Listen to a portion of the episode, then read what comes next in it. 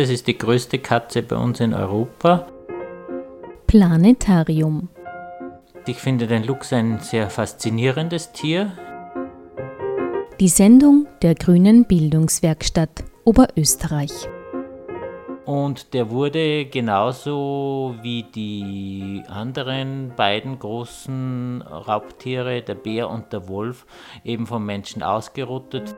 Die September-Ausgabe zum Thema Luchs in Österreich. Man hat in den 70er, 80er Jahren an mehreren Stellen in Mitteleuropa Luchse wieder angesiedelt. Zu hören im freien Radio Freistadt.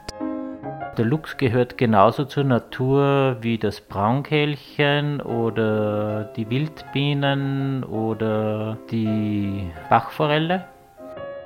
Wenn wir Luchse haben wollen, wenn wir Wildtiere haben wollen, dann müssen wir für diese Tiere auch Platz haben.